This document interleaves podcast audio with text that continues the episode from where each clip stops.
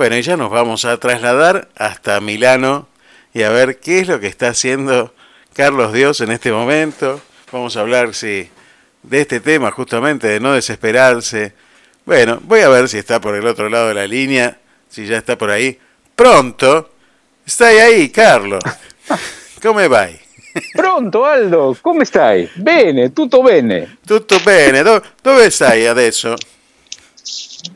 Siamo a Piazza Cordusio, Milano.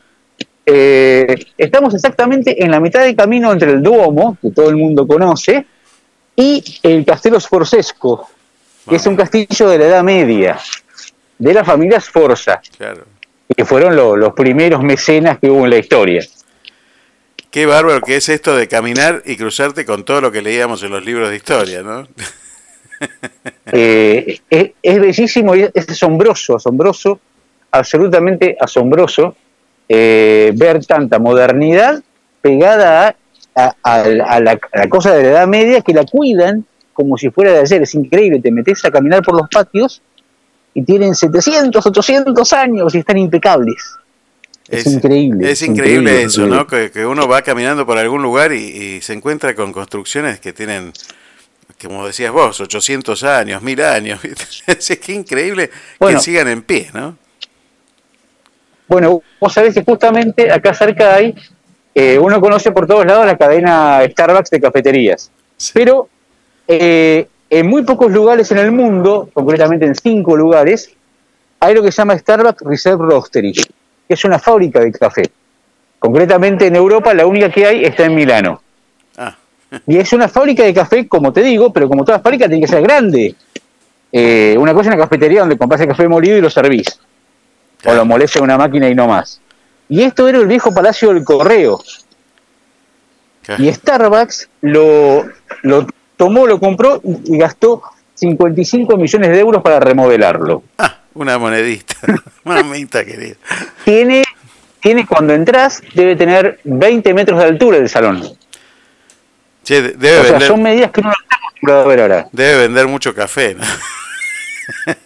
No, pero vende, vende- no, aparte son unos pocos lugares que se puede, inclusive ahora esta tarde, como hasta las 11 de la noche, que acá las- los, los negocios cierran a las 8, 9 a más tardar, eh, pero, pero puedes inclusive cenar, no hay ningún problema, y podés comer dulce y salado a la vez desde cualquier hora, de las 8 de la mañana hasta las 11 de la noche. Yo no le conté nunca, me parece, pero yo una vez en uno de esos lugares, en un Starbucks, que está en la Avenida de Mayo, y me senté Sí. y me quedé esperando que me atiendan durante media hora. Y podías haber seguido esperando. Sí, sí, hasta que alguien, me, alguien se apiadó de mí y me dijo, mire que esto es autoservicio. Claro. Gracias. le dije. Sí, sí, sí, sí. sí Y después me quedé otra media hora bueno. tratando de decidir qué café tomar, ¿no? Pero bueno, no importa, eso es otra historia que se la contaré otro día. Qué bueno, qué bueno escucharte Pero- con, con la sorpresa, Sí. esa, esa cosa que, que emociona a través del teléfono, que es que te va sorprendiendo todos los días con, con cosas. Primero, uno, eh, yo creo que vos sos una persona, de hecho sos periodista, y, y tenés esa curiosidad y esa cosa que te maravilla, ¿no? Desde, desde estas construcciones milenarias o centenarias hasta el detalle Sí. de una flor grabada en una pared, ¿no? Me parece, eh, me encanta Sí. ver cómo te, te dejas sorprender cada día por descubrimientos nuevos, me encanta, me encanta esa mirada. realmente sí, es, eh, eh, me parece que, bueno, eh, realmente eh, la curiosidad, vos sabés que el primer libro que me regalaron mis padres eran los libros de la edición Sigmar, que era una editorial de libros tapa dura de nuestra época cuando éramos chicos, y, y se llamaba Niños Curiosos el libro. Hmm. Y estaba lleno de preguntas sobre cosas de todos los días. Qué bueno. Ese fue mi primer libro. Toda una premonición, Eh, toda una premonición. sí. Totalmente de acuerdo, totalmente de acuerdo. Y, y vos sabés que tenemos la enorme suerte que a partir de hoy en Milán se suspendió, a partir de, no, en realidad, a partir de ayer, se suspendió eh, la obligatoriedad del uso de la, ma- de la mascarina, del El barbijo, barbijo. en los espacios abiertos. Qué bueno, qué bueno. Hay que tenerlo a mano para cuando uno entra a un lugar cerrado. Pero, eh, ¿cómo se llama? Pero no. Y por otro lado, por ejemplo, fui a la poste, al, correo, y cuando entras tenés que sacar un turno, ¿no? Pero antes que nada hay una máquina que te, antes de darte el turno te lee el Green Pass. Ajá. que está en el teléfono, te lo escanea. Qué bárbaro. Después turno, si no, no te lo da.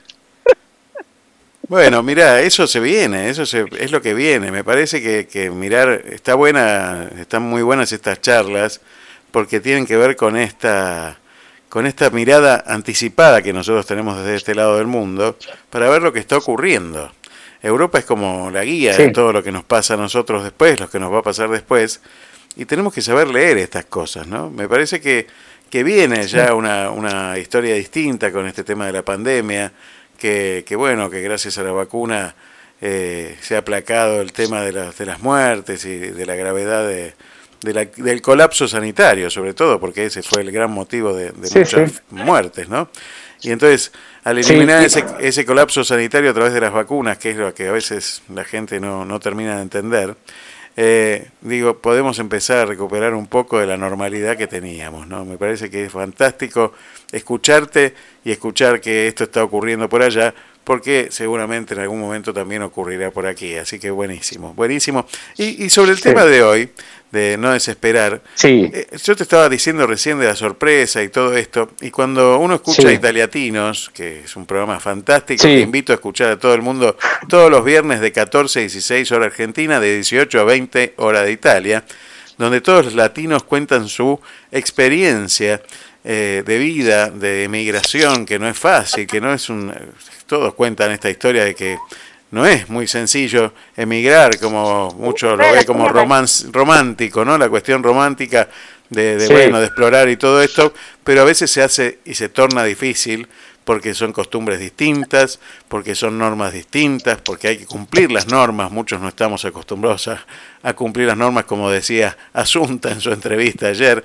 Eh, la verdad es que exactamente. Eh, realmente uno tiene que adaptarse a esto y no desesperar, ¿no? Porque a veces uno tiende a desesperarse cuando no saben las cosas. Eh, mira, eh, yo creo que si alguien eh, tiene, tiene vocación, tiene idea, se le ocurrió, soñó emigrar, el primer mandamiento es no desesperar. Hmm. Es exactamente eso, ¿sí? Porque las cosas te van a salir mal de entrada siempre. ¿De acuerdo? Cuando uno llega acá, más allá de dónde vivía, más allá de la cuenta bancaria o el apellido del Alcurnia que puede llegar a tener, eh, acá sos Miguel, Pedro, Carlitos, Aldo, y punto. Y peor aún, porque cuando te sientes el acento latino, peor aún. tal cual. Entonces, eh, pero, el, pero el mandamiento es no desesperar. Y yo digo, bueno, ¿Qué pasa cuando ya no podés hacer más nada? Cuando decís, el mundo se viene abajo, y dice todo, todo, todo, todo, todo, todo lo que puedo hacer y no salió. Bueno, ¿cuál es la receta? Dos cosas. Tomar agua y rezar. Porque tomar agua te sirve para no comer pavadas. Y rezar te sirve para no pensar pavadas. Tal cual. Qué bueno, qué bueno. Qué simple parece, eh, la, solución es, así, eh, ¿no? Es que yo creo que es así. Te puedo asegurar que, eh, como alguna vez dijo Sabri, que es parte integrante y fundante del equipo de Italiatinos, es muy complicado, por ejemplo, conseguir alquiler en Italia, muy complicado en cualquier zona de Italia, pero nadie se ha ido de Italia por no conseguir alquiler. Mm, es verdad. Tanto una cosa como la otra. Entonces, eh, llega un momento que uno está boqueando y llega alguien que te toca el hombro y dice, mira, tengo algo para vos. ¿Eh?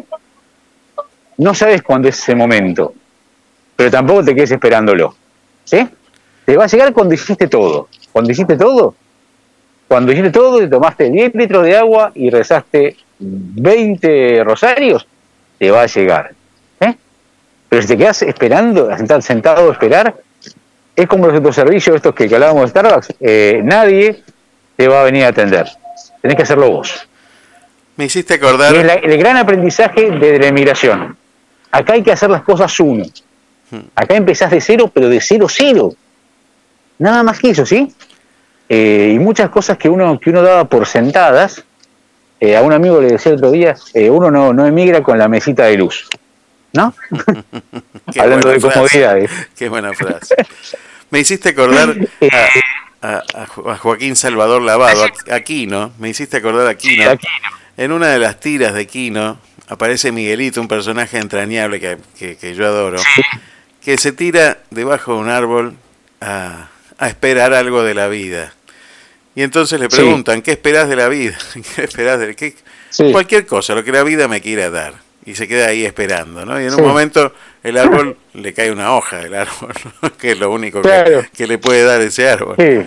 Y, y, bueno, él dice amarreta, ¿no? Pero eh, realmente, realmente es eso, ¿no? A veces eh, nosotros decidimos quedarnos esperando. Y la verdad que la vida es movimiento. Nos lo demuestra todo en el, en el universo, que la vida es movimiento, que, que tenemos que estar en movimiento para que las cosas ocurran. Después pueden ocurrir o no ocurrir, pero uno tiene que estar en, en movimiento y permanecer en movimiento, sin desesperar, porque si no sale del eje. Imagínate eh, que, que, nosotros tenemos órbitas terrestres, que nosotros tenemos ciclos de, de, vida con, con, la naturaleza, el invierno, el, el verano, la primavera todo tiene ciclos y nos marca cuál es el camino. Me parece la vida nos va marcando cuál es el camino. Y todo tiene su tiempo. Y si se desespera la cosa, se rompe la cosa. Entonces, eh, esto que vos decías recién, hay que permanecer en movimiento, me parece una clave fantástica. Para, hay que hacer todo lo que uno tiene que hacer y después, bueno, por supuesto, las cosas se van a terminar dando. Vos sabés que es una pavada, pero en el lugar donde hemos estado, parando con mi familia, no teníamos tostadora. Y uno piensa que es algo bastante simple, no es un lujo enorme, ¿sí?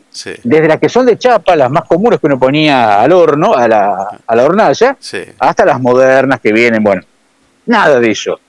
Y los chicos se morían de ganas de comer una tostada, que también es un pedido bastante lógico, le estamos pidiendo, no se preocupen, yo voy a hacer tostadas. ¿Cómo voy a hacer? Yo voy a hacer tostadas. Agarré una sartén, era un pedacito de manteca, esas tostadas espectaculares. Hay un perfume de manteca que no te cuento.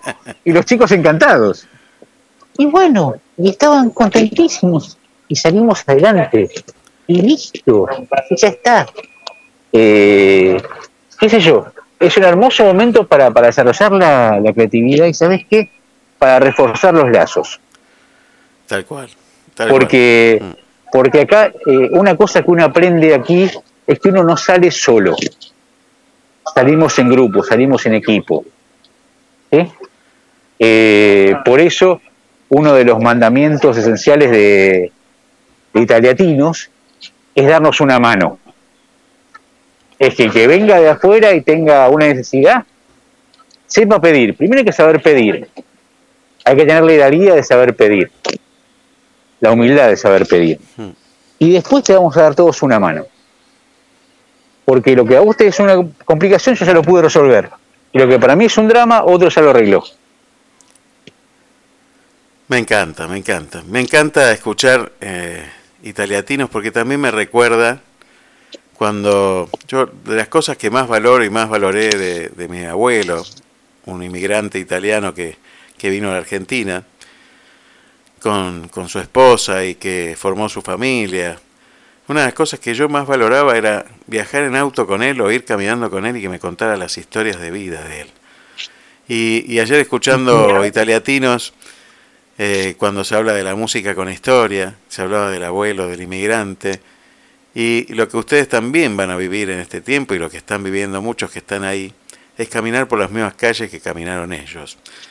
Y esa, esa unión que existe, que, que no tiene, que no se ve, que es invisible, que, que permanece para siempre, me parece que tiene, que ustedes están construyendo esto, que el día de mañana tus nietos, los nietos de, de Alessandra, de Sabrina, de bueno, de todo el equipo de italiatinos, van a sentarse a escuchar estas historias, esta historia de la tostada, esto del correo, de Starbucks, todas estas historias que están construyendo hoy y que van a ser delicias de alguien pasado mañana.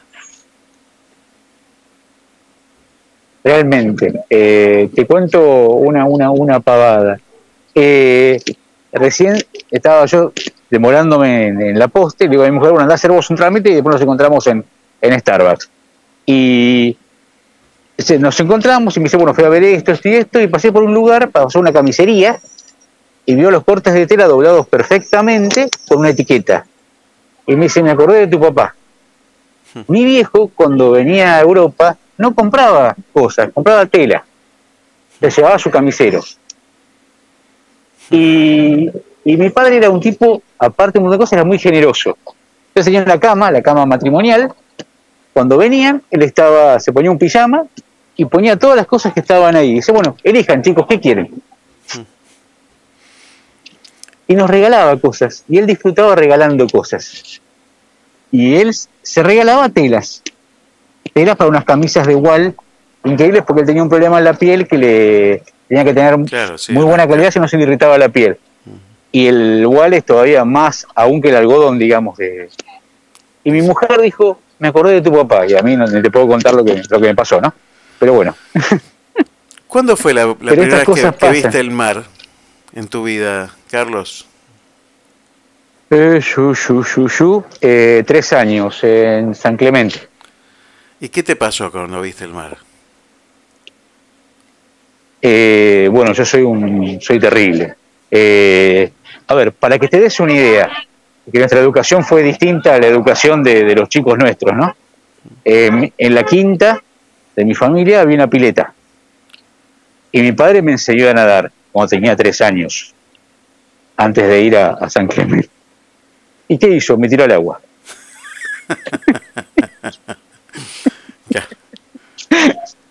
y acá estoy. Entonces en San Clemente yo me metí, como loco. ¿Qué me, me iba a parar? me pararon un poco las olas y el miedo de mi madre. Claro. Me imagino, me imagino. Eh, un poquito, un poquito de sana locura viene bien. Hoy que tenés un océano que, que te divide de aquella tierra natal a esta tierra que elegiste vivir con tu familia. ¿Qué es el océano para vos? ¿Qué es el mar para vos? Es que a mí ya no me, ya no me divide, a mí me une. Muy bueno. Eh, yo estoy eh, con mis amigos, estoy tan cerca como siempre. Hoy con esta cosita de, de, la, de la tecnología, estamos más juntos que nunca. ¿Eh? Y el mar es un paso, ¿sí? Es un charco. Listo, que tenemos que estar decididos a pasar, ¿no? Muy bueno, muy bueno, Carlos. Te mando un gran abrazo. Quiero que sigas disfrutando por ahí de, esas, de, esos descubrimientos que haces y que te agradecemos que compartas con nosotros. Un gran abrazo. Muy buen fin de semana para vos y tu familia. Gracias, Aldo. Un abrazo gigante para vos y para toda tu audiencia de Miramar.